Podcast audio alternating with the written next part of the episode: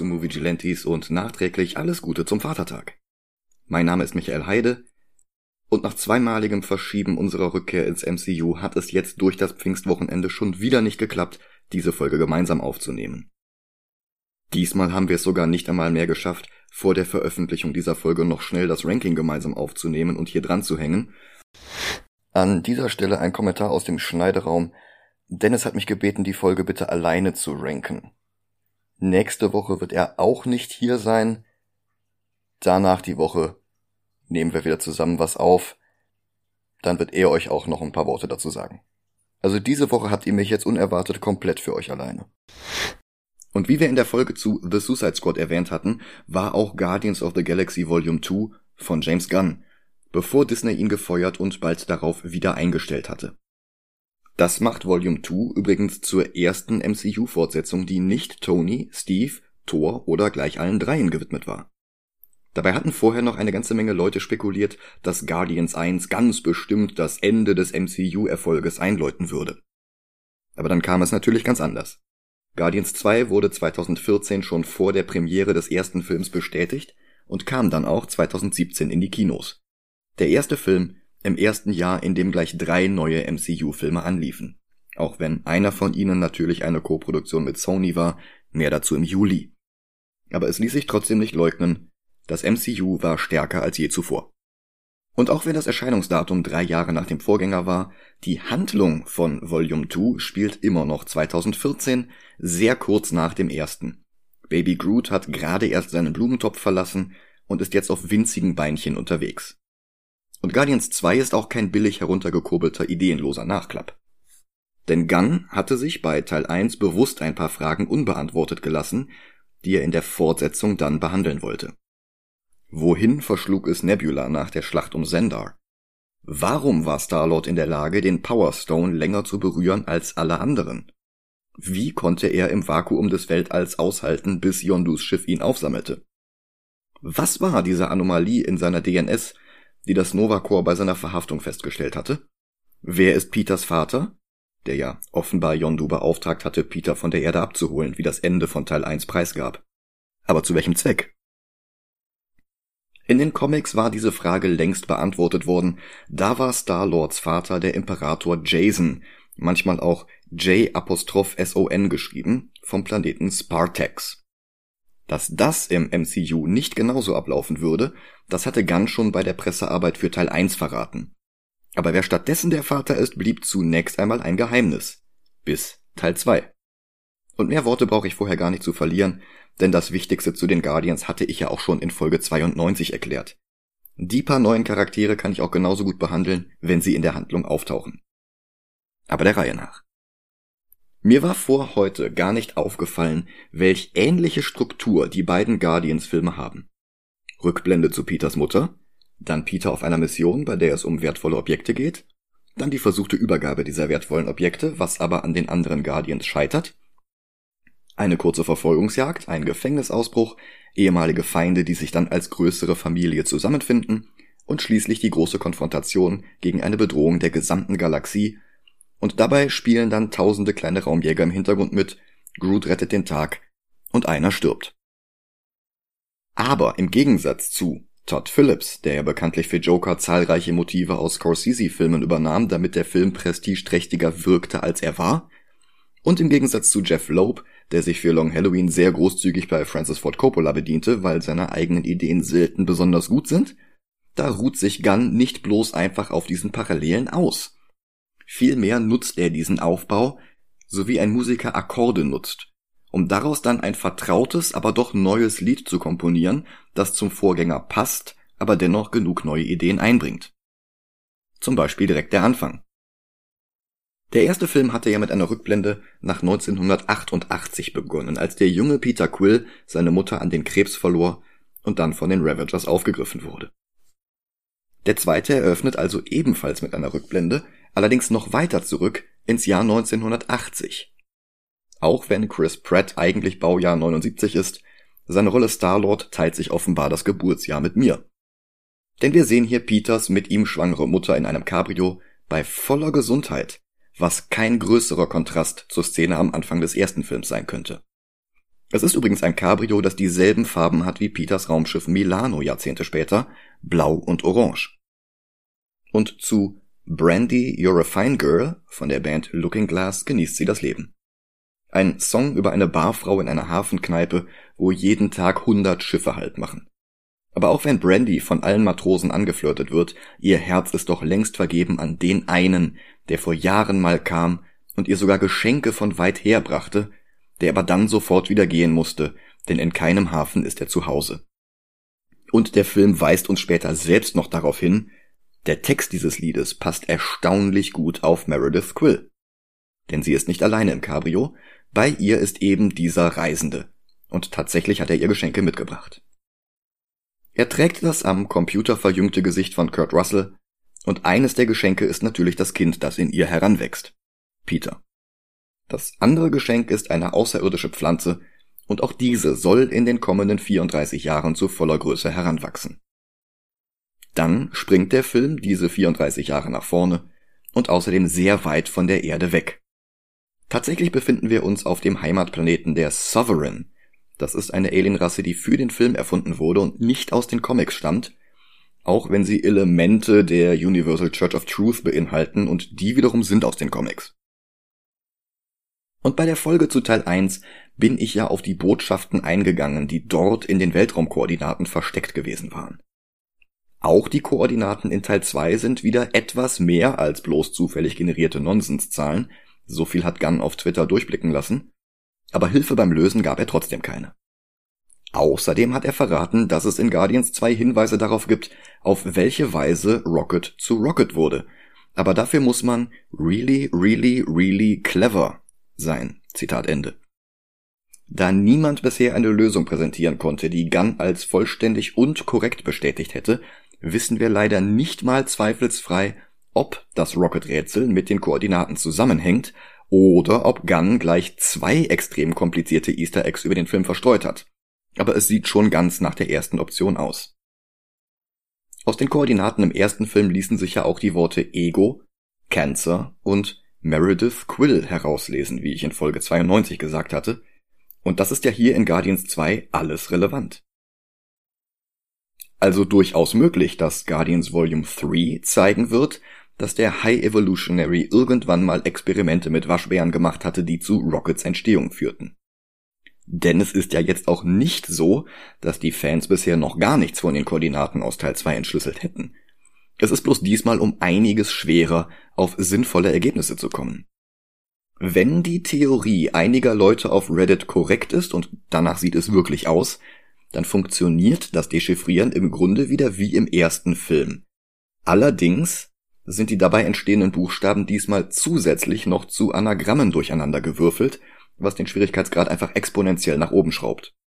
Es war ja schon im ersten Film schwer zu erkennen, welche Ziffer als ähnlich aussehender Buchstabe gelesen werden musste, welche für eine bestimmte Stelle im Alphabet stand und welche mit anderen Stellen kombiniert werden mussten, um gemeinsam die Position im Alphabet zu ermitteln. Aber es ging. Da habe ich das ja sogar noch selbst in den meisten Fällen entschlüsseln können. Aber da standen die Buchstaben auch wenigstens an der richtigen Stelle. Wie gesagt, eine komplett für richtig erklärte Lösung gibt es noch nicht, und auch ich habe mir da schon ohne Ergebnis die Zähne dran ausgebissen. Aber der Sovereign Planet hat die Koordinaten M495IOL 339P21 plus H9LNI31. Und nach dem oben beschriebenen Verfahren ist die gängigste Übersetzung, die ich online finden konnte, dass das für Biomedical Clinic stehen könnte.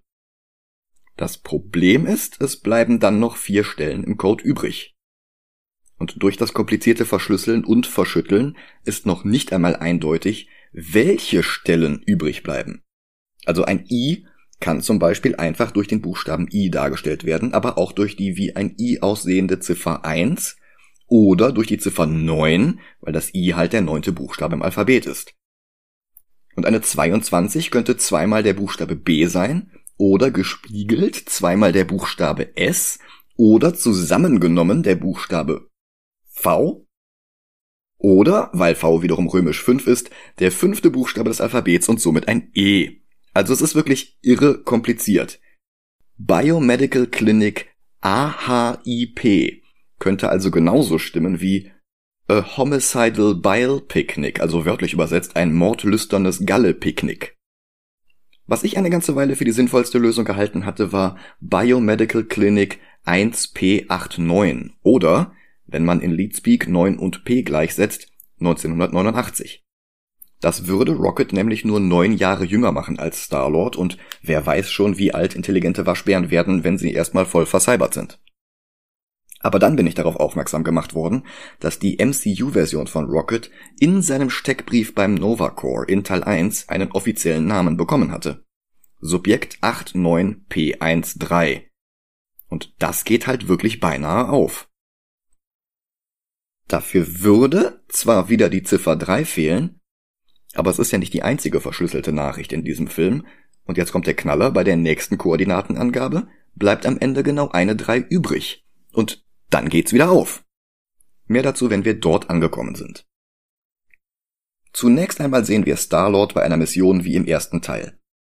Damals hatte er auf Morak im Auftrag von Yondu den Orb gestohlen, ihn dann aber nicht seinem Auftraggeber ausgehändigt. Und heute beschützt er ein paar Batterien der Sovereign vor einem Monster, willens, sie seiner Auftraggeberin auszuhändigen, allerdings kommt es wieder einmal nicht so, wie er plant. Aber die Szene ist natürlich trotzdem kein bloßer Rip-Off, denn auch hier gibt es einen Kontrast zu ihrem Gegenstück im ersten Film. Diese Szene zeigt, wie weit Star-Lord seit dem Beginn damals gekommen ist. Auf Morak war er noch ein Einzelgänger, den niemand kannte, geschweige denn mochte. Heute kämpft er Seite an Seite mit seiner im ersten Film zusammengesuchten neuen Familie gegen die Bestie. Wobei das eigentlich nur im Hintergrund passiert, denn die Kamera ist die meiste Zeit auf Groot gerichtet, der wieder tanzt. Diesmal zu Mr. Blue Sky von Electric Light Orchestra. Das Motion Capturing für Groot hat diesmal James Gunn selbst übernommen, zumindest für diese Stelle hier. Und das ist gleichzeitig eine Parallele zu Groots I Want You Back am Ende von Teil 1 und zu Star-Lords Tanz zu Come and Get Your Love auf Morak. Und wie bei der I Want You Back Szene friert Groot ständig mitten in der Bewegung ein, immer wenn er merkt, dass Drax zu ihm hinsieht. Der lässt sich letztlich von dem Monstrum verschlucken, damit er es von innen heraus umbringen kann. Die Batterien sind gerettet und die Guardians kehren zu den Sovereigns zurück. Die werden repräsentiert durch ihre Hohepriesterin Ayesha, die Star-Lord sofort angräbt, bis er Gamoras Reaktion darauf mitbekommt. Und auch wenn die Sovereign als Alienrasse für den Film hinzuerfunden worden sind, Ayesha als Individuum ist es nur so semi. Denn in den Comics hat es durchaus eine Ayesha gegeben, alias Paragon, alias Kismet, alias Her. Her? Und insgesamt eine äußerst komplizierte Anspielung auf einen Roman von Henry Rider Haggard, dem Erfinder von Alan Quatermain. Ayesha war in den Comics allerdings kein Alien, sondern eine künstlich geschaffene Wesenheit von der Erde. Der zweite Versuch des Eugenik-Kollektivs namens Enclave, die Menschheit zu perfektionieren. Der erste war Adam Warlock, mehr dazu später. Man könnte sagen, die Sovereign sind die MCU-Version dieser Enclave, allerdings waren das in den Comics keine goldenen Aliens, sondern drei alte Männer von der Erde, die Jack Kirby als Parodie auf Steve Ditkos geliebte Objektivisten gedacht hatte, zumindest bis Stan Lee das in den Dialogen etwas entschärft hat. Hier ist es halt eine komplett sozialistische Alienrasse, die allesamt goldene Haut hat.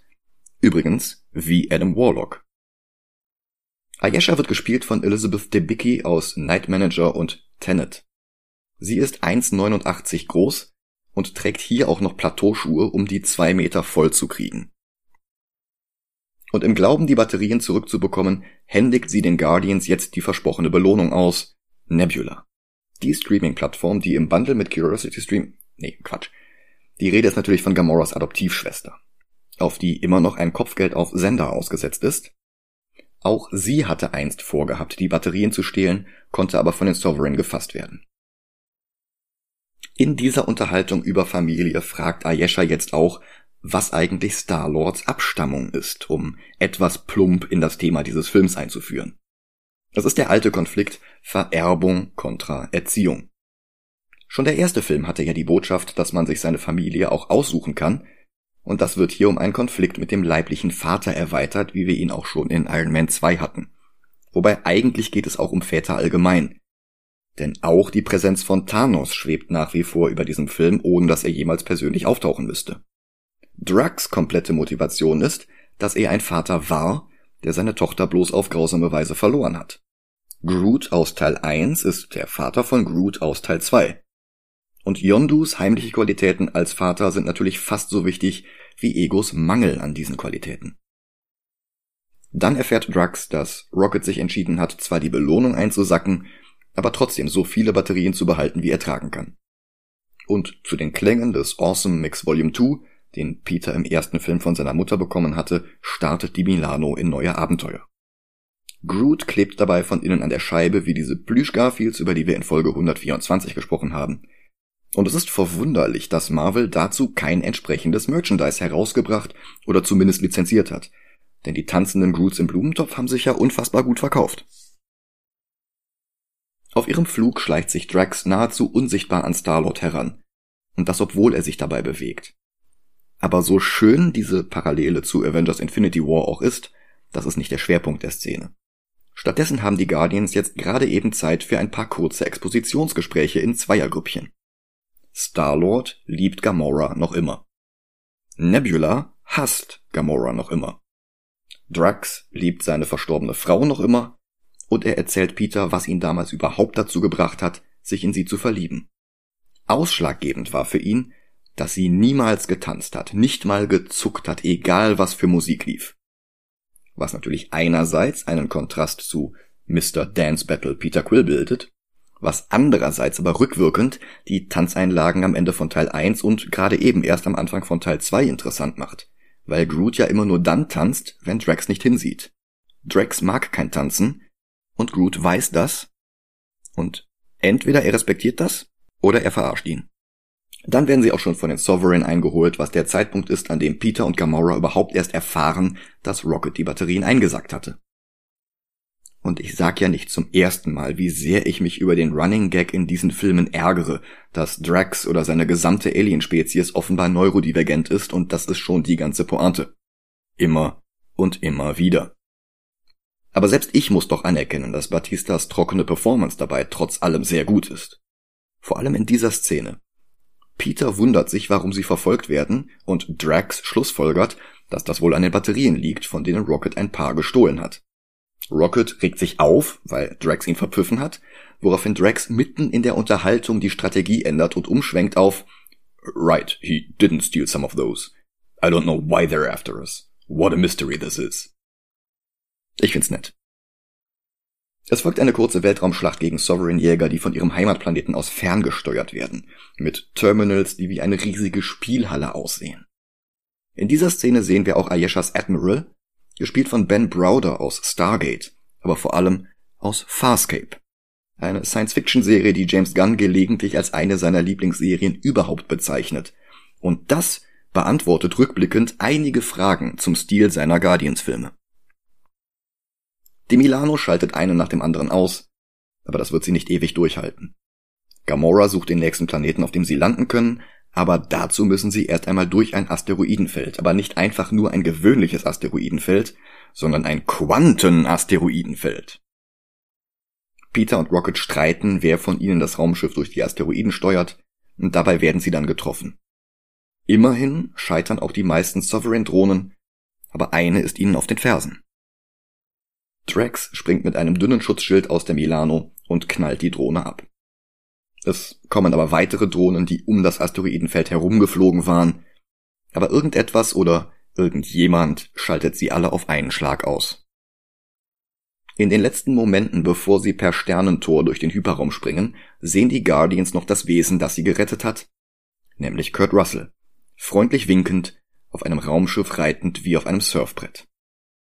Und ich weiß nicht, ob dieses Surfen eine Anspielung sein soll auf die Surfbrett-Szene aus Die Klapperschlange 2.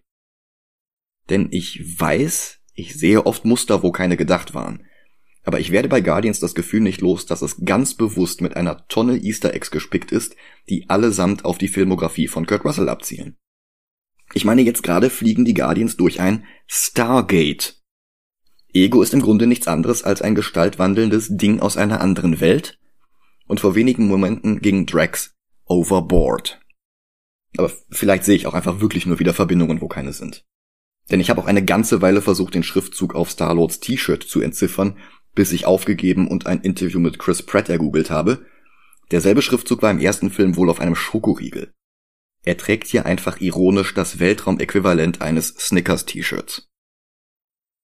Auf der anderen Seite des Hyperraums liegt jedenfalls der Planet Bearhurt. Gamora rettet Drax, während Krill der Bruchpilot die Milano crasht. Und auch Burhurt hat wieder Koordinaten. Ich rattere die jetzt nicht alle runter, aber das Fandom hat darin die Worte Half-World Cage entziffert. Möglich wäre auch Half-Leg Coward. Übrig bleibt aber bei beiden Varianten eine einzelne Stelle, je nach Verschlüsselung ein C oder halt die Ziffer 3, was wie gesagt zum ersten Koordinatencode passen würde. Und auch zu einem späteren Koordinatencode gibt es eine Verbindung, nämlich den Namen des Planeten selbst, Berhurt. Mehr dazu später. Zunächst einmal müssen die Guardians und Gamora hier jetzt feststellen, dass die Quantenasteroiden und die darauf folgende Bruchlandung das Schiff halb zerstört haben. Alle streiten sich, und dann landet das Raumschiff neben ihnen, auf dem vorhin noch Kurt Russell stand. Und der steigt jetzt auch aus und er ist nicht alleine. Bei ihm ist Mantis, gespielt vom äußerst wandlungsfähigen Model Pom Klementiev, die wir schon in Spike Lees Remake von Oldboy gesehen haben. Das war damals ihre erste Rolle in Hollywood gewesen, Guardians 2 kam vier Jahre später. Außerhalb des MCU war sie unter anderem in Uncut Gems, als Nexus wird sie in den nächsten beiden Mission Impossible Filmen mitspielen. Ihr Vater war halb Russe, halb Franzose, ihre Mutter war Koreanerin, geboren ist sie in Kanada. Und das passt zu ihrer Rolle Mantis, denn die ist im Comic gar kein Alien, sondern stammt von der Erde. Ihre Mutter kam aus Vietnam und ihr Vater war ein Superschurke aus Düsseldorf. Kein Witz. Mantis geriet dann in einen Konflikt zwischen den Kotati und den Cree, die in ihr die prophezeite Celestial Madonna gesehen hatten. Lange Geschichte, für die wir hier keinen Platz haben. Sie war dann eine kurze Zeit lang Sexworkerin in einer Bar in Vietnam. Dann wurde sie Mitglied bei den Avengers. Sie verliebte sich erst in Swordsman, den wir aus Hawkeye kennen, dann in ein Alien, das nach Swordsmans Tod in dessen reanimiertem Körper herumlief. Und sie heiratete den dann auch in einer Doppelhochzeit gleichzeitig mit Scarlet Witch und Vision. Noch später trat sie dann der Comic-Version der Guardians bei. Im MCU wird sie davon nur letzteres tun, aber das kommt erst später. Zunächst ist sie die Assistentin von Ego, die auf Egos Planeten heranwuchs. Dem Vater von Peter. Dass Russell 1973 in einem Film namens Super Dad mitgespielt hat, würde zu den Anspielungen passen, aber da ist ein glücklicher Zufall dann doch die wahrscheinlichere Erklärung, gebe ich zu. Dieser Ego ist übrigens eine weitere Schöpfung von Jack Kirby, der Thor ja nicht nur gegen übernatürliche und mystische Sagenfiguren kämpfen ließ, sondern auch immer mal wieder gegen Aliens. Und das begann schon 1962 mit seinem allerersten Auftritt in Journey into Mystery 83, der vor genau 60 Jahren herauskam, auf den Tag, an dem ich das hier aufnehme. Dass Kirby Thor aber auch regelmäßig auf Reisen zu weit entfernten Planeten schickte, wird das MCU ja noch in Ragnarök und in Love and Thunder aufgreifen und Ego, dessen erster Auftritt in Kirbys Tor Nummer 132 war, ist halt beides auf einmal. Eine außerirdische Bedrohung und ein Planet. Wobei Ego in den Folgejahren auch so oft in Stories mit den Fantastic Four oder dem Silver Surfer aufgetreten war, dass er trotz seiner Ursprünge in Thor eigentlich offiziell zu dem Rechtepaket gehörte, das Fox in den 90ern gekauft hatte. Da Disney die 2017 noch nicht geschluckt hatte, mussten sie jetzt einen Deal aushandeln. Denn ein anderer Vater für Star-Lord kam laut James Gunn zu keinem Zeitpunkt in Frage. Aber er hatte Glück. Fox willigte ein, wenn sie als Ausgleich einen Marvel-Charakter, den sie in ihrem nächsten Film benutzen wollten, nach eigenem Gutdünken so gründlich abändern durften, dass eigentlich nur der von einem Monster Magnet Songtitel abgeleitete Name übrig blieb. Dieser Name lautete Negasonic Teenage Warhead. Mehr dazu, wenn wir uns irgendwann Deadpool vornehmen. Weiter geht es auf dem Planeten Contraxia. Und auch der kommt mit einem Koordinatendurcheinander aus Buchstaben und Zahlen. Fans haben das als Mission Plan is to seek X übersetzt, wobei das X von manchen auch als 10 gelesen wird und das zurück übersetzt in Buchstaben, die einer 1 und einer 0 ähnlich sehen, wäre dann IO. Womit also eher nicht der Jupitermond gemeint ist. Möglicherweise steht das aber für Input-Output, also für die Kommunikation eines Systems mit der Außenwelt. Wenn der Waschbär 89P13 tatsächlich in einer Biomedical Clinic in einem Half-World Cage, was immer das ist, zu dem vercyberten Wesen gemacht worden war, das heute Rocket genannt wird, dann kann es natürlich ein Experiment gewesen sein mit dem Mission Plan, dem Tier Kommunikation, also Input-Output zu ermöglichen. Andererseits könnte das X auch für den X von Meredith Quill stehen, was zu manchen Lesarten der Koordinaten im ersten Film passen würde. Und damit wäre es Rockets Mission Plan gewesen, Ego zu suchen. Aber zurück nach Contraxia. Hier treffen wir wieder auf die Ravagers, Yondus Weltraumpiraten, die wir schon aus dem ersten Film kennen. Contraxia ist im Endeffekt die Summe aller Klischees über die Reeperbahn oder Amsterdam, zusammengefasst als ein riesiger verschneiter Rotlichtplanet. Als erstes gibt es hier ein kurzes Wiedersehen mit alten Bekannten. Sean Gunn als Craglin, der gleich auch noch eine größere Rolle haben wird, und Howard the Duck mit der Stimme von Seth Green, der danach erst wieder in What If auftauchen wird. Von einem super kurzen Cameo in Endgame mal abgesehen. Howard redet hier übrigens mit Molly Quinn.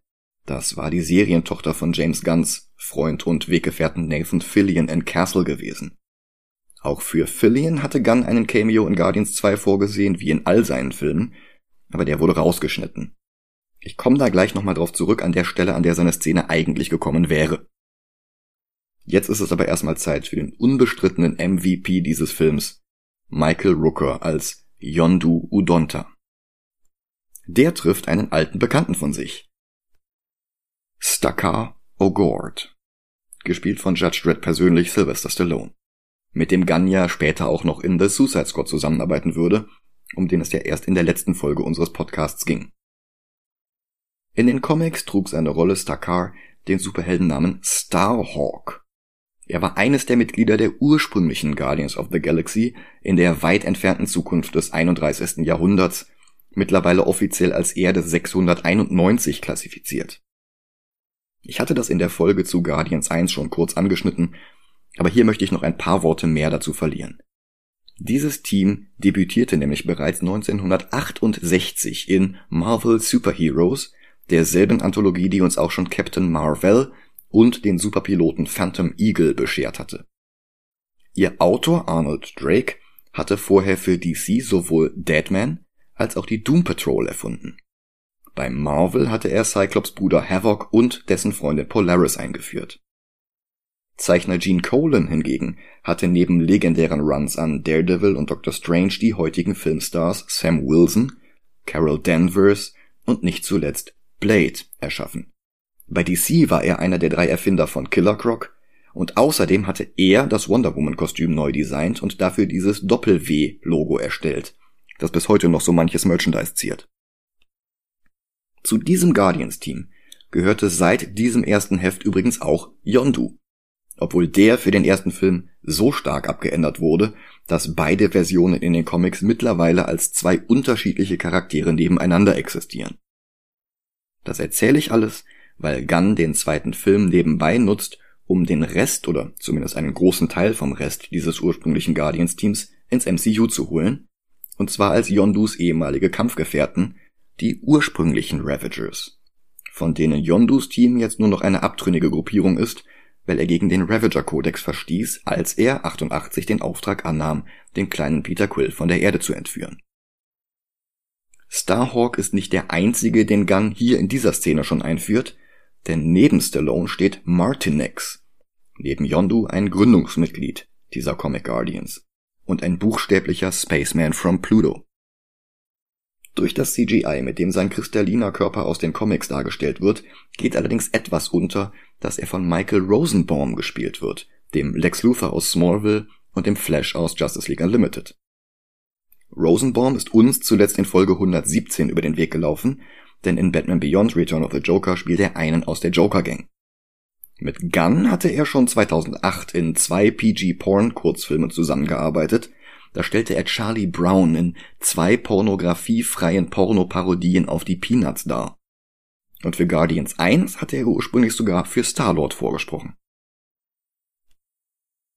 Die Leiterin des Space Bordells versucht jedenfalls vergeblich, den sofort wieder aufkochenden Konflikt zu deeskalieren.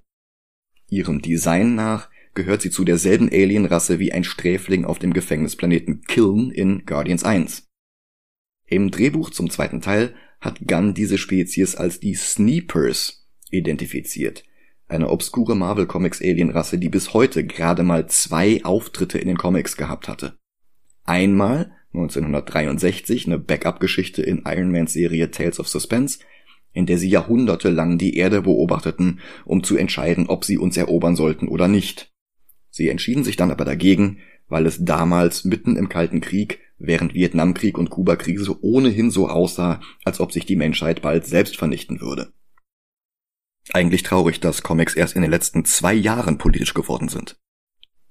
Zweiter Auftritt der Sneepers war 2000 im Sommer-Event Maximum Security, wo aber auch so ziemlich alle anderen Alienrassen auftauchten, die zuvor jemals in einem Marvel-Heft durchs Bild gelaufen sind. Das passiert halt, wenn das Event von Kurt Busiek geschrieben wird. Bei Maximum Security ging es darum, dass so ziemlich alle Aliens in einer Art galaktischem Senat gemeinsam beschlossen, die Erde zu einer Sträflingskolonie zu machen, wo unerwünschte Kriminelle aus allen Teilen des Universums hingeschickt wurden. Aber jetzt kein Hochsicherheitsgefängnis wie Kiln, mehr so eine Art intergalaktisches Australien. Ich erwähne das, weil unter diesen Kriminellen auch ein gewisser Ego war, der daraufhin damit anfing, die Erde zu absorbieren und in sein Ebenbild umzuwandeln. Warum kommt mir dieser Plot so bekannt vor? Gunn bekam jedenfalls Stress von Marvels Rechtsabteilung, weil die Probleme kommen sahen. Denn Sniper klang ihnen etwas zu sehr nach Snipur. Das ist isländisch für Klitoris. Nach hin und her auf Social Media erlaubten sie den Begriff dann aber doch und Gunn führte den Charakter hier in den Credits als Sniper Madame auf Außerdem nutzte er die Bezeichnung The Sneepers dann auch gleich noch als Namen seiner eigenen spontan gegründeten Band, die Disco Inferno spielt, also eines der Lieder, die im Nachspann zu hören sind. Einen Videoclip mit dem Großteil des Casts dieses Films, inklusive David Hasselhoff, gibt es dazu allerdings auch. Yondu rechtfertigt sich für seine Entscheidung damals und verlangt trotz aller Streitigkeiten als ein gleichberechtigter Ravager an der Seite von Stallone behandelt zu werden. Aber der weist ihn ab. Schlimmer noch, er prophezeit, dass Yondu, wenn er denn eines Tages mal sterben sollte, die Ehrenbekundungen vorenthalten werden, die verstorbene Ravagers sonst bekommen.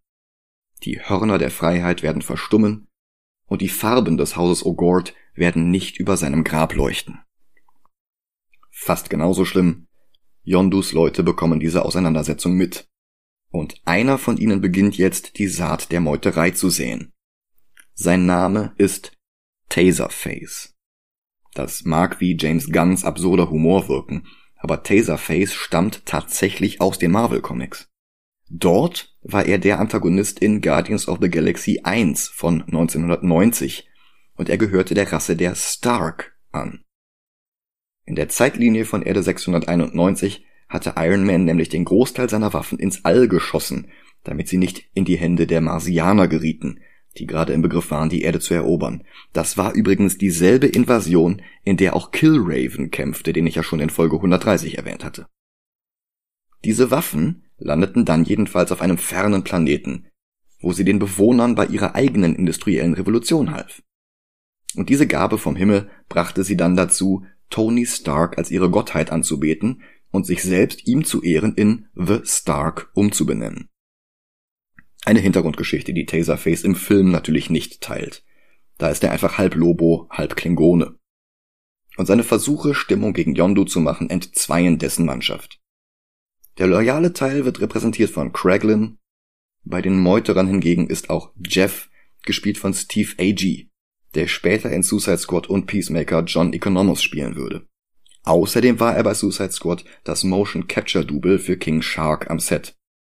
Tatsächlich hat Gunn eine ganze Menge der Nebenrollendarsteller aus Guardians 2 später auch für Suicide Squad gecastet. Dann taucht plötzlich Ayesha auf und heuert Yondu an, um die Guardians für sie zu schnappen. Die sitzen jetzt am Lagerfeuer und hören Ego zu. Er erzählt ihnen, er hätte Yondu seinerzeit aufgetragen, Peter auf der Erde abzuholen und zu ihm zu bringen. Aber Yondu hat ihn verraten, und das Kind nie ausgehändigt. Danach hat er sich dann selbst auf die Suche nach seinem Sohn gemacht und jetzt hat er ihn gefunden. Denn die Ruhmestaten des legendären Star-Lord haben sich bis zu ihm herumgesprochen. So sagt er.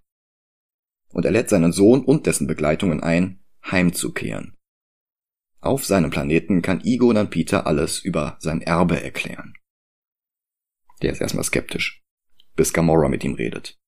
Hatte er ihr nicht von diesem Sardu Hasselfrau erzählt? Oder wie auch immer der Schauspieler von Michael Knight hieß, der die Berliner Mauer kaputt gesungen hatte? Hatte er nicht mit einem Foto von ihm in der Tasche anderen Kindern erzählt, das wäre sein Vater? Was, wenn das hier keine Falle der Cree oder der Ravagers ist, sondern Peters echter Hasselhoff? Mittlerweile freunden sich Mantis und Drax an. Beide haben Probleme mit nonverbaler Kommunikation, aber auch mit verbaler Kommunikation anderer Leute. Das schweißt zusammen. Sogar als Drax sie Rocket streicheln lässt, woraufhin der nach ihr schnappt, schlägt ihr Erschrecken in Gelächter um, weil sie sein Lachen spiegelt und dann annimmt. Ein Ausdruck ihrer Empathiefähigkeiten, die sie übrigens auch in den Comics hat, allerdings ist das in den Comics nur ein Bruchteil ihrer Kräfte. Zusätzlich hat Comic Mantis nämlich noch Telepathie, Präkognition, Selbstheilung, Tarnfähigkeiten und weil das alles noch nicht reicht, Kontrolle von Pflanzenwachstum und Pyrokinese und eine gute Nahkämpferin ist sie auch noch. Verständlich, dass der Film das alles etwas vereinfacht. Dann splitten die Guardians die Party. Rocket und Groot sollen auf Nebula aufpassen und das Schiff so gut es geht reparieren. Der Rest begleitet Ego und Mantis. Bei der Abreise sieht Quill in seine Tasche. Er hat das Hasselhoff-Foto immer noch. Dann versetzt Mantis Ego in eine Art Kryoschlaf, während sein Raumschiff Kurs auf seinen Planeten nimmt. Während der Reise unterhalten sich die Guardians mit Mantis über ihre Empathiekräfte. Besonders stark sind sie, wenn sie andere Personen berührt. Und so verrät sie allen, dass Peter eine über Limerenz hinausgehende starke romantische Liebe zu Gamora verspürt. Die wiederum lässt nicht zu, dass Mantis auch sie liest. Auf Burhurt hingegen greifen jetzt die Ravagers das Lager von Rocket, Groot und Nebula an. Aber Rocket hat das Gelände mit Fallen gespickt, in die die Bande jetzt auch sofort hineintappt. Und er spielt jetzt ein bisschen Predator mit ihnen. Und dann lässt er sie immer wieder mit denselben Magnetfallen in die Luft fliegen oder gibt ihnen Elektroschocks, bis sie umfallen. Doch dann taucht Yondu selbst auf. Und er hat auch noch Verstärkung dabei. Nebula fleht Groot an, sie zu befreien, damit sie Rocket helfen kann. Aber Yondu zieht jetzt in Erwägung, die Guardians zu verschonen und einfach selbst die Batterien zu verkaufen. Das treibt die Spaltung seiner Ravagers nur weiter voran. Die Situation zwischen den Yondu-Loyalisten und den Meuterern um Taserface droht gerade zu eskalieren, als Yondu plötzlich zu Boden geht. Ausgeschaltet von Nebula. Die jetzt wiederum von Rocket betäubt wird. Igos Schiff ist mittlerweile auf Igos Planeten voller bunter Wunder angekommen. Auch wenn einige Totenschädel ähnliche Objekte um seinen Palast herum ein wenig die Idylle stören.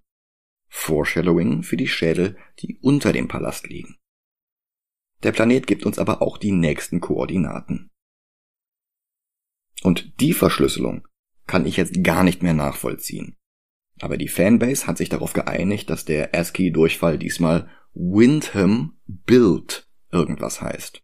Also möglicherweise Windham Build Math.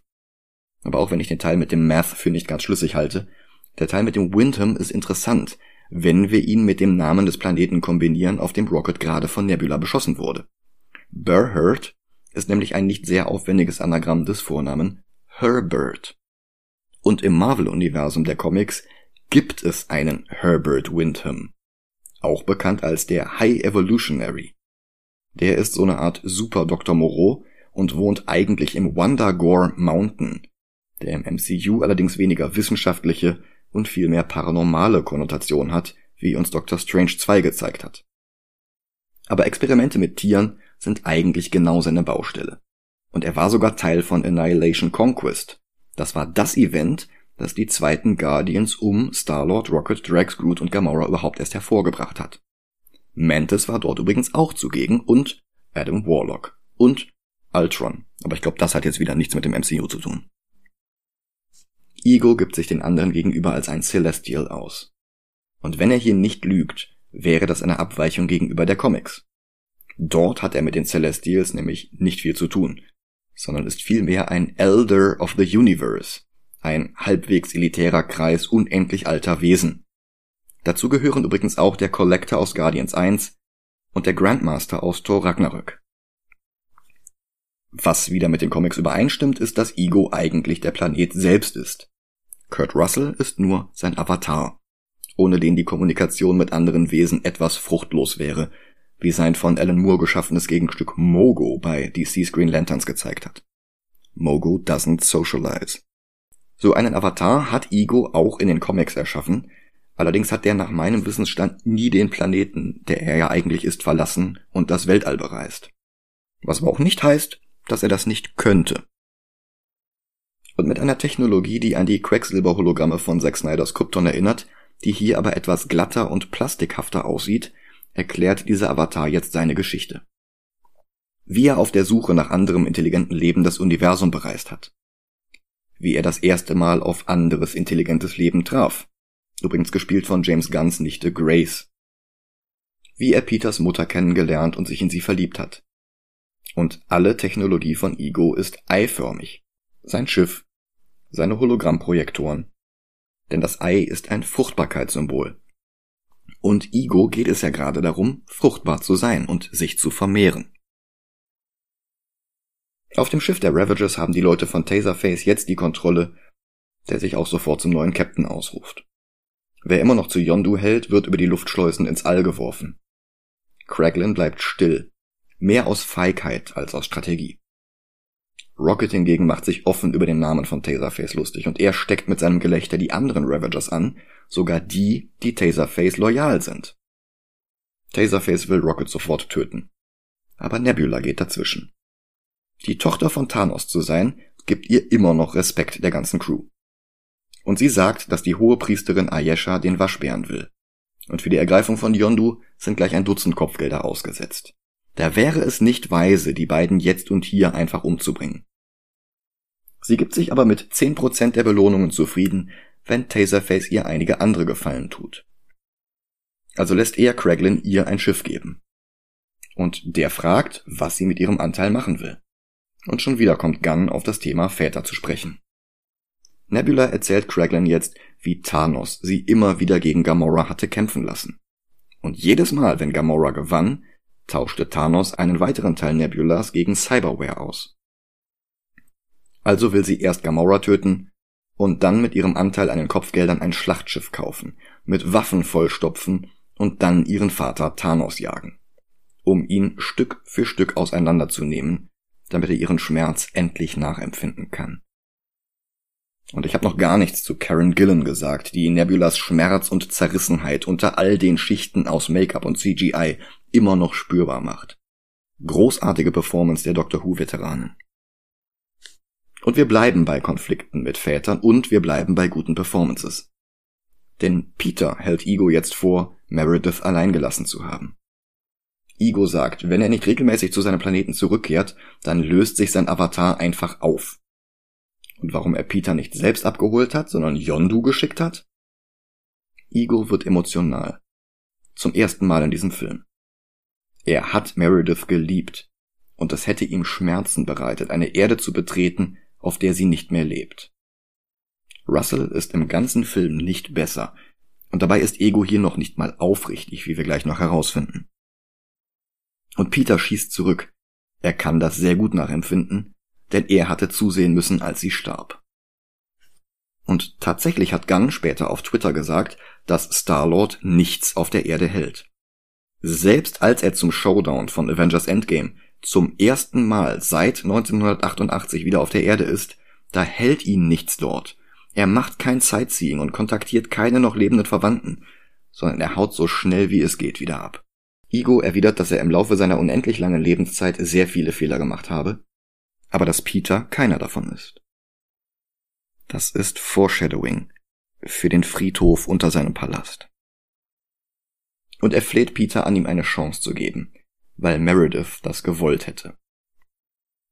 Und dann reichen sie sich die Hände und Ego zeigt Peter, dass auch der auf die Macht auf das Licht im Inneren des Planeten zugreifen kann.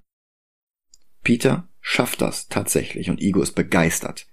Nach all den Jahrtausenden hat er es endlich geschafft, Nachwuchs zu zeugen, der dieses Licht nutzen kann.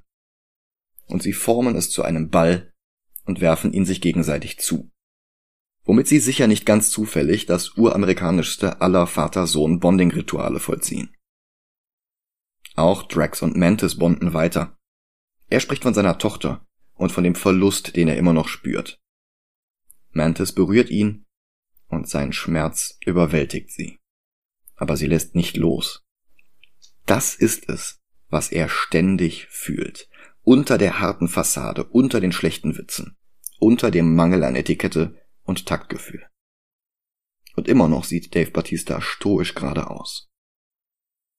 Dann will sie ihm etwas gestehen, aber Gamora kommt dazwischen. Sie hakt sogar nach, aber Mantis traut sich nicht, vor ihr offen zu sprechen. Auch Rocket und Yondu beginnen in ihrer gemeinsamen Zelle einander zu verstehen. Groot wird hingegen nicht eingesperrt, sondern in Ravager-Kleidung gesperrt, als neues Maskottchen. Es folgt Slapstick. Groot soll für Yondu eine neue experimentelle Finne zur Steuerung seines Drohnenpfeils aus seiner Kapitänskajüte holen, und Groot schleppt ständig die falschen Sachen an. Eine alte Unterhose, ein Cyberauge, ein abgetrennter Finger. Das wird schnell langweilig. Aber es ist aus zweierlei Gründen nötig. Einmal, damit sie alle auf Craglins Hilfe angewiesen sind, die der ihnen jetzt geben kann, was seinen Weg zurück auf Yondus Seite auslöst. Und zum anderen, damit eine Szene später während des Showdowns dramatischer wird, mehr dazu, wenn wir da angekommen sind. Mit der neuen Finne sieht Yondu jedenfalls noch mehr aus wie sein Gegenstück von 1968. Und dann beginnt das Äquivalent dieses Films zum Ausbruch aus Kiln in Teil 1. Statt zu Hooked on a Feeling diesmal zu Come a Little Bit Closer von Jay and the Americans. Aber diesmal gibt es keinen aufwendigen Heist. Stattdessen marschieren Yondu, Rocket und Groot einfach nur in Zeitlupe auf die Kamera zu und lassen Yondus Pfeil durch Ravager-Horden fliegen. Die Szene erinnert mich ein bisschen an die Hammer-Szene aus Oldboy, auch wenn Guns Version fantastischer und damit weniger brutal, aber auch weniger elegant ist. Cool ist der Moment nichtsdestotrotz. Taserface sprengt er dann sogar in die Luft, zusammen mit dem halben Schiff. Bevor Taserface stirbt, schickt er noch eine Nachricht an die Sovereign, und sogar die machen sich über seinen Namen lustig. Yondu, Kraglin, Rocket und Groot fliehen allerdings mit einem Schiff ähnlich der Milano. Rocket scrollt durch diverse Planetennamen, bevor er auf Ego landet, auf den er jetzt Kurs nimmt. Und das sind drei Planeten der Kree und Terra, also die Erde. Alle vier sind Schauplätze in Annihilation Conquest, also der Storyline, die die modernen Guardians, wie gesagt, eingeführt haben. Die Reise besteht aus 700 Hyperraumsprüngen. Und wir sehen dabei diverse Planeten. Unter anderem den Heimatplaneten von Korg, bevor sich die Besatzung des Schiffs in absurden Computerzerrbildern auflöst. Ein bisschen wie der Unwahrscheinlichkeitsantrieb der Herz aus Gold in Per Anhalter durch die Galaxis. Dr. Strange 2 macht das mit seinem Sprung durch das Multiversum um einiges besser. Peter versucht weiterhin Gamora für sich zu gewinnen. Und im Gegensatz zu Drax versucht er es mit Tanzen. Gamora sagt, sie kann es nicht. Dabei hat Zoe Saldana seit frühester Kindheit Ballett gemacht. Schnell beginnen die beiden aber wieder zu streiten. Kern ist, dass Peter froh ist, endlich seine Familie gefunden zu haben. Dabei hatte er das eigentlich schon im letzten Film getan. Das war ja die gesamte Aussage des letzten Films. Dass selbstgewählte Familie meistens wichtiger ist als die Menschen, von denen man biologisch abstammt. Sie geht, aber er ist immer noch hin und her gerissen. Sie sitzt stumm in einem Feld, als sie einen Jäger herbeifliegen sieht. Es ist Nebula, die sofort das Feuer auf ihre Schwester eröffnet. Das Ganze ist eine Anspielung an Hitchcocks North by Northwest.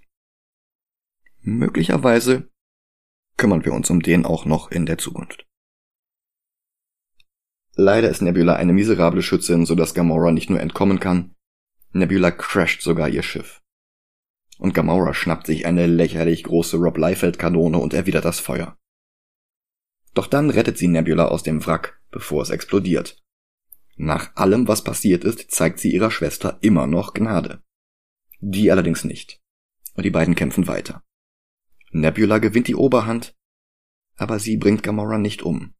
Und endlich, endlich sprechen die beiden mal miteinander.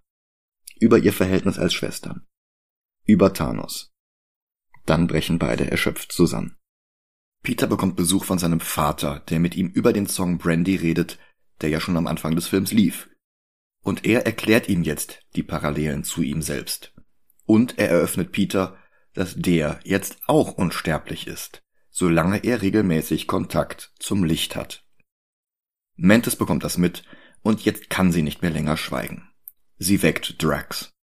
Es gibt mehr Quatsch, weil er schon wieder alles missversteht, und dann spricht sie es unmissverständlich aus. Sie sind bei Ego alle in Gefahr. Der wiederum führt seinen Sohn weiter herum und versucht ihm schnell und kompakt seine Philosophie zu vermitteln. Bis auf ihn und jetzt auch Peter ist alles in diesem Universum vergänglich. Alles und alle. Auch Gamora. Am Ende werden sie immer alleine bleiben. Und um sich nicht im übertragenen Sinne zu Tode zu langweilen, denn im wörtlichen Sinne ist das ja nicht möglich, brauchen sie eine Aufgabe, ein Ziel. Dann berührt er Peters Stirn und Peter bekommt eine Vorstellung von Unendlichkeit, was wir ab da dann auch in seinen Augen sehen können. Gleichzeitig entdecken jetzt auch Gamora und Nebula Igos Geheimnis, denn sie stoßen auf ein Massengrab von erschreckendem Ausmaß. Peter ist gar nicht der erste Nachkomme von Igo. Er ist nur der erste davon, der auf Igos Licht zugreifen konnte. Alle vorangegangenen Versuche liegen jetzt hier. Und ja, in diesem gigantischen Mausoleum sind wohl einige Easter Eggs versteckt. Aber da wir nur die nackten Knochen sehen, ist es schon wieder Spekulation, was für welche. Links neben den beiden Schwestern sehen wir zum Beispiel einen Schädel, der entweder einem Schnabeltier gehört oder Jar Jar Binks. Und weiter rechts könnte entweder Disneys Stitch sein oder Sir Daniel Fortescue. Ich frage mich vielmehr, ob die steinähnlichen Strukturen in der Mitte des Bildes die unter Knochen verschütteten Überreste einer Nekropolenarchitektur darstellen oder ob sie selbst ein Fossil sind möglicherweise von einem dieser fliegenden Chitauri-Leviathans.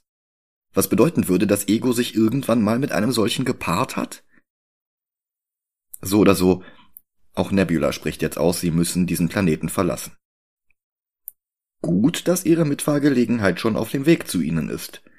Allerdings sind die 700 Hyperraumsprünge noch immer nicht vorbei. Stattdessen bleiben wir jetzt kurz auf einem weiteren Planeten auf ihrem Weg hängen, wo Stan Lee gerade den Watchern sein bewegtes Leben durch alle Marvel-Filme zusammenfasst. Dabei kommt er insbesondere auf den Tony Stank Cameo in Civil War zu sprechen, obwohl der ja eigentlich 2016 spielte, also zwei Jahre nach den Ereignissen dieses Films hier. Aber Lees Cameos sind ja sowieso zeit- und raumüberschreitend. Einen dieser Watcher, Uatu, lernen wir ja auch in der What If Zeichentrickserie noch näher kennen. Rocket und Yondu unterhalten sich weiter. Rocket behauptet, Star-Lord nicht aus Loyalität, geschweige denn aus sentimentalen Gründen retten zu wollen, sondern weil er ihm danach auf ewig vorhalten können wird, dass er der bessere von beiden ist. Und überhaupt, Yondu kennt ihn doch überhaupt nicht. Und in einer der besten Szenen dieses Films beschreibt Yondu sich daraufhin selbst und was er davon alles in Rocket wiedererkennt. Nach außen hin spielt er den gemeinen, harten Kerl. Dabei ist er im tiefsten Inneren der größte Schisser, der sich eigentlich nur nach Liebe sehnt und so weiter. Was zum einen seinen jetzt gleich folgenden Faceturn erklärt. Interessant ist dabei aber auch, dass er Rocket ausdrücklich vorwirft, Batterien zu stehlen, die er gar nicht braucht. Denn auch das hat Yondu selbst getan. 1988. Womit der größte Twist des Films hier heimlich schon vorweggenommen wird. Ego sieht in seinem Sohn nichts anderes als eine solche Batterie. Genau dieser Twist folgt jetzt aber auch ohnehin auf dem Fuße, denn Ego erklärt Peter jetzt seinen Plan. Die Blume, die wir am Anfang gesehen haben, hat Gegenstücke auf allen Planeten, die Ego jemals besucht hat, und das sind viele. Und sie alle sollen wachsen und diese Planeten restlos überziehen und alle zu Auswüchsen von Ego machen. Bloß reicht seine Energie für diesen Plan nicht aus. Dafür braucht er eine lebende Batterie. Dafür braucht er Star-Lord. Gamora und Drax, jetzt verstärkt durch Nebula und Mantis, machen sich jetzt genauso bereit, Ego zu bekämpfen wie Yondu und Rocket.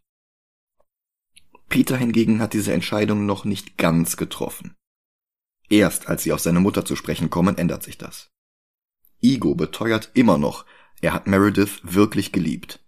So sehr, dass es seinen Plan gefährdet hätte, das Universum mit Kopien von sich zu bevölkern. Und darum hat es ihm das Herz gebrochen, ihr den Tumor in den Kopf zu pflanzen, an dem sie dann letztlich starb.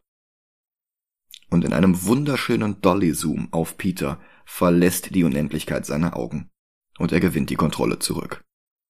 Und ohne lange zu zögern zückt er seine Blaster und schießt auf Kurt Russell. Doch der ist ja ohnehin nur ein Avatar von Ego und nicht Ego selbst. Und obwohl Peter ihn komplett kaputt geschossen hat, setzt er sich einfach wieder zusammen und nimmt dabei sogar kurz eine Form an, die Peter noch mehr zusagen soll als die von Kurt Russell.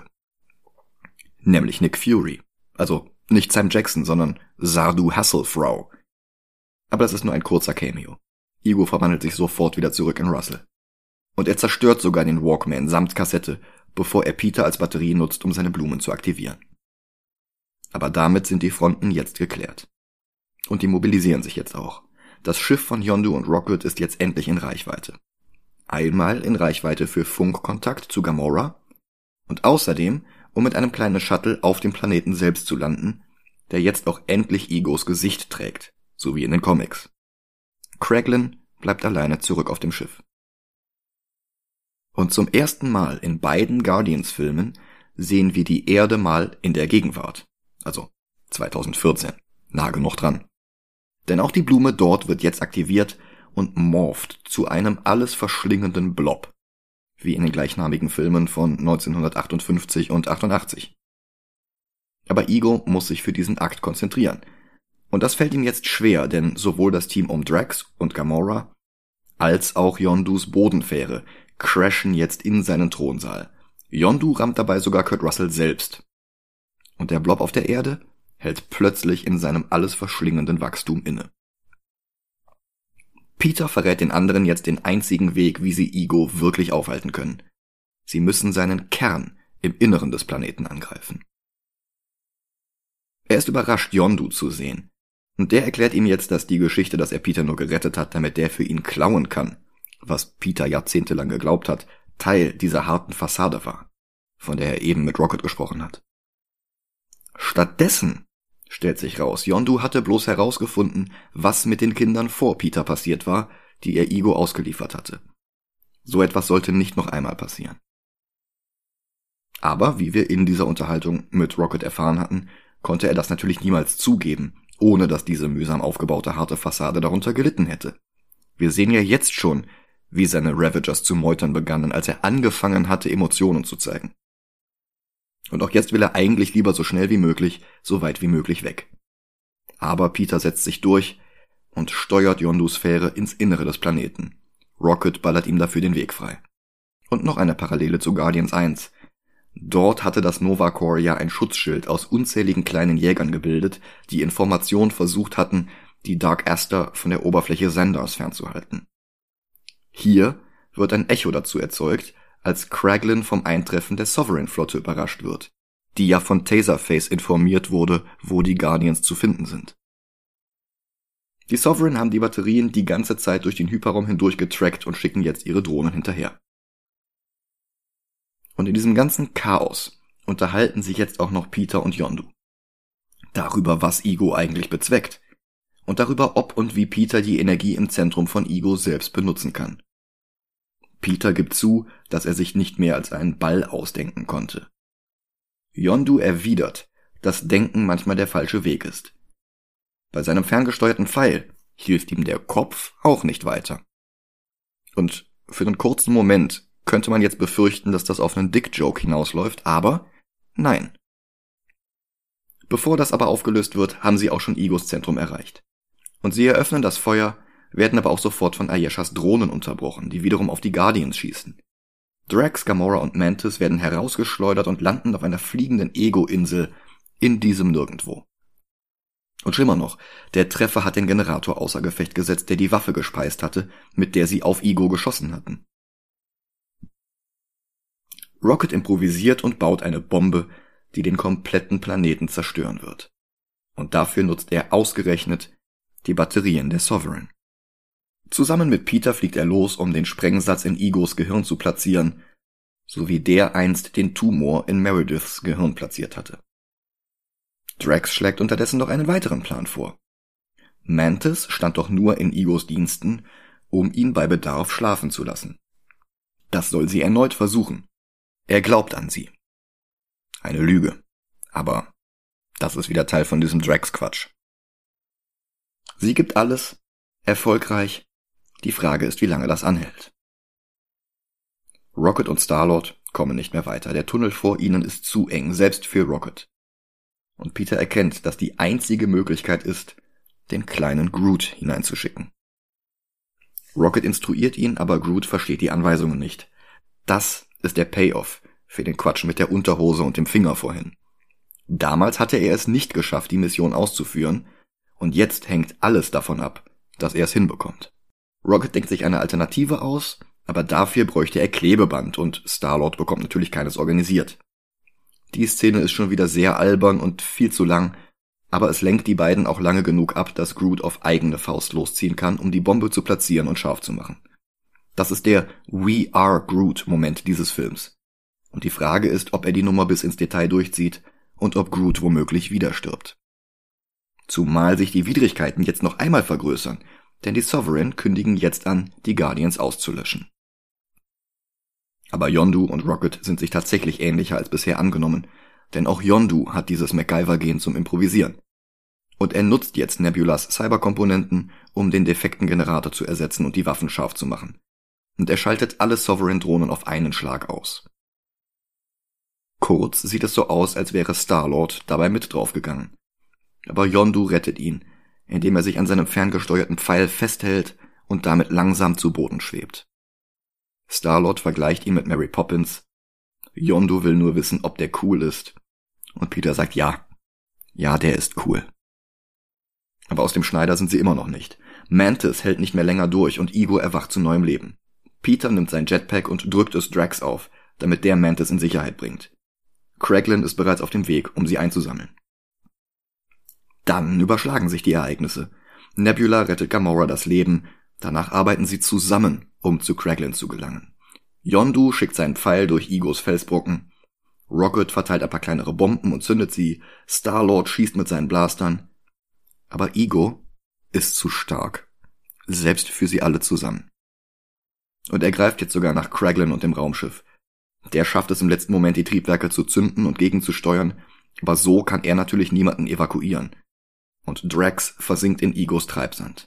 Mantis verzweifelt über seinen Kopf stemmend damit sie so lange wie möglich in Sicherheit bleibt. Das ist keine Romanze zwischen den beiden.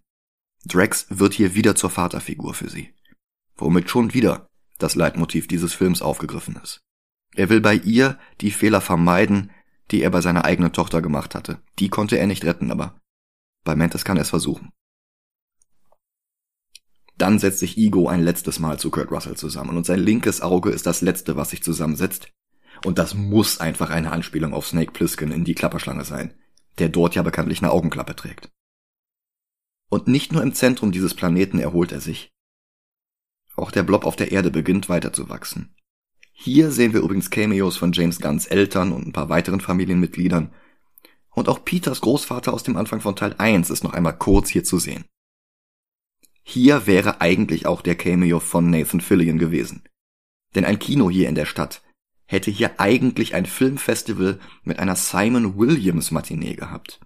Williams ist in den Comics das Hollywood-Schauspieler-Alter Ego des langjährigen Avengers Wonder Man. Und Fillion hätte ihn hier auf einigen Filmplakaten verkörpert. Auch auf Xandar und anderen Planeten wütet ein Blob. Und Peter gibt jetzt doch nicht auf. Bis er Yondu hört, der gerade unter Felsbrocken begraben wird und mit letzter Kraft brüllt, dass er den Fall nicht mit dem Kopf steuert, sondern mit dem Herzen. Und das gibt Starlord dann den zweiten Wind. Er denkt an die besten Momente zurück. An seine Mutter.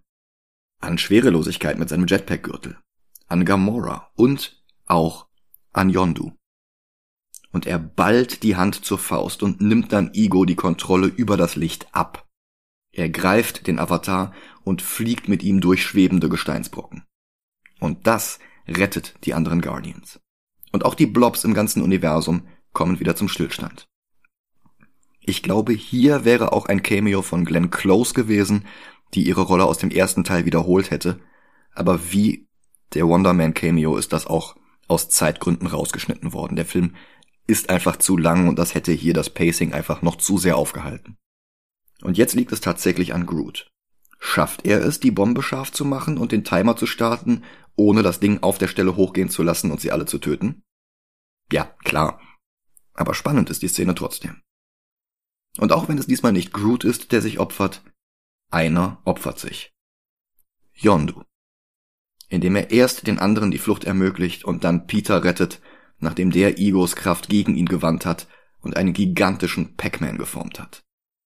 Um ihn danach lange genug zu prügeln, bis die Bombe hochgeht, obwohl das bedeutet, dass auch er danach sterblich und gewöhnlich sein wird. Und ja, die Pac-Man-Szene ist besser als der gesamte Film Pixels. Aber Yondu hat halt nur ein Atemgerät und ein Jetpack. Nicht zwei. Also gibt er seine Sachen Peter. He may have been your father, son, but he wasn't your daddy. Und er schafft Peter in Reichweite des Schiffes und stirbt dann im Vakuum des Alls, so wie seine Crew vorhin. Und so wie Peter in Teil 1 schon beinahe gestorben wäre. Damals hatte ihn Yondu gerettet. Und jetzt auch. Und bei der folgenden Bestattung hatte ich im Kino Tränen in den Augen und mich dann geärgert, weil ich mich so leicht vom Film hatte manipulieren lassen. Und Starlord sagt, dass Yondu tatsächlich die ganze Zeit sein Hasselhoff gewesen war. Albern formuliert, aber eine unglaublich starke Aussage. Jetzt beim, keine Ahnung, dritten oder sogar vierten Gucken, aber zum ersten seit drei Jahren, habe ich mich nicht geärgert. Das ist ein deutlich weniger stumpfes Gefühlsklavierspielen, als ich in Erinnerung hatte. Die Szene ist gut geschrieben, Pratt spielt den Moment sehr gut und der Film bereitet das auch insgesamt recht brauchbar vor. Es passt absolut zum Thema und es gibt Yondu neben seiner Coolness sogar noch einen netten Character Arc. Und nebenbei hat das Ganze wohl sogar Chris Pratt geholfen, den realen Tod seines tatsächlichen Vaters zu verarbeiten. Der war zwar schon ein paar Jahre früher verstorben, als Chris gerade den ersten Jurassic World drehte, aber damals hatte er das nicht an sich heranlassen können.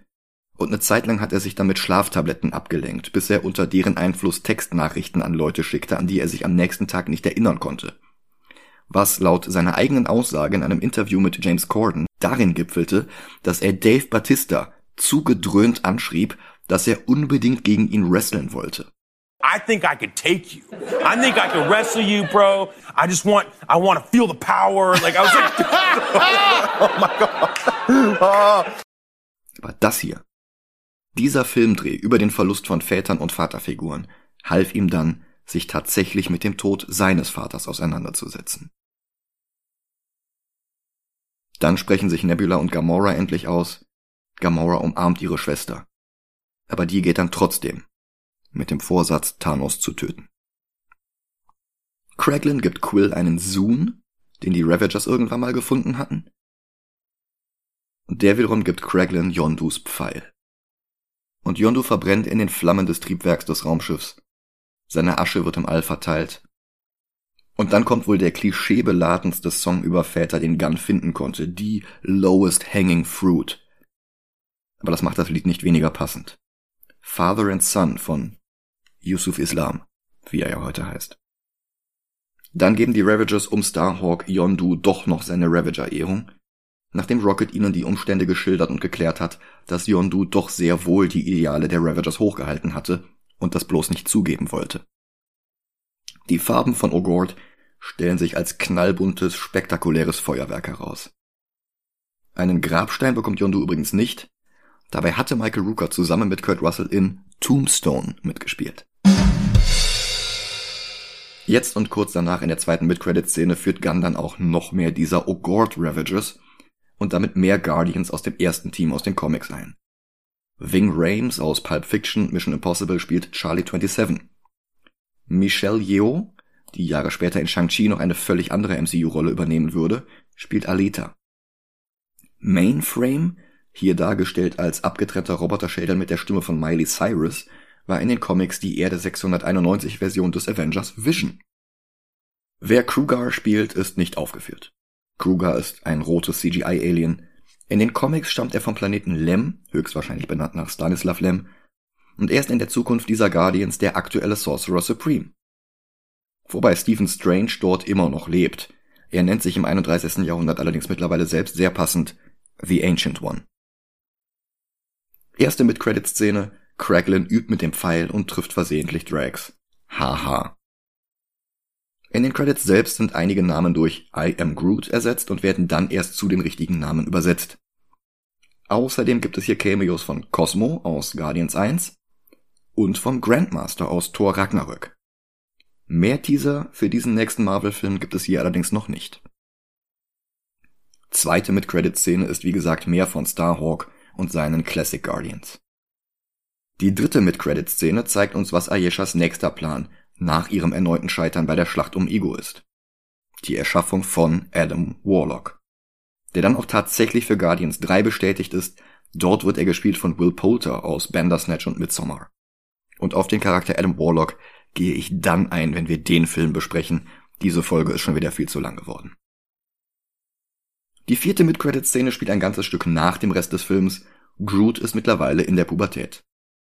Und Star-Lord versteht mittlerweile, was er sagt, wenn er I am Groot sagt.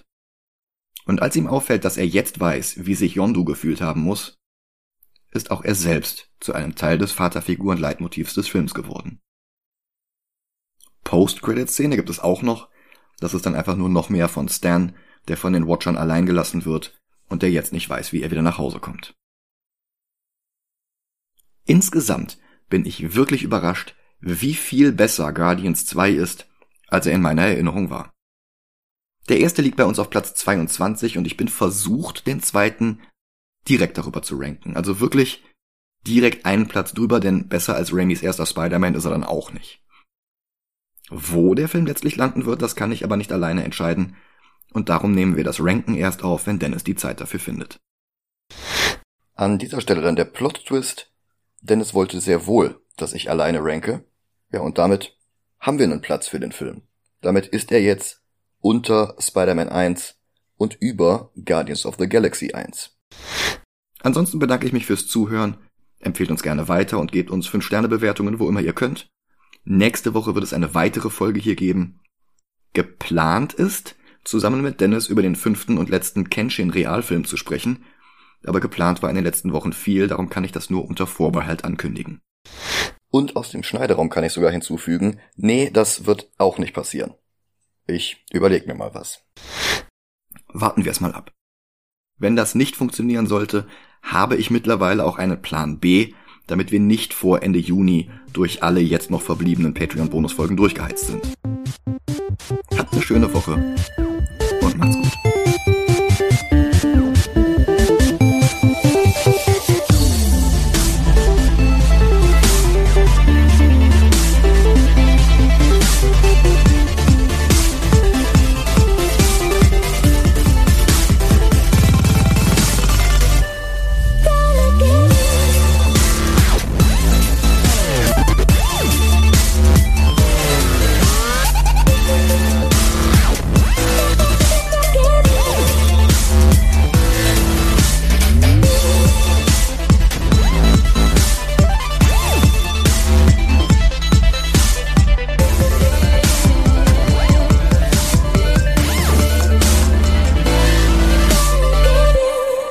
verliebte sich erst in Swordsman, den wir aus Hawkeye kennen, und dann in ein Alien, das nach Swordsman und dann in ein Alien, das nach Swordsmans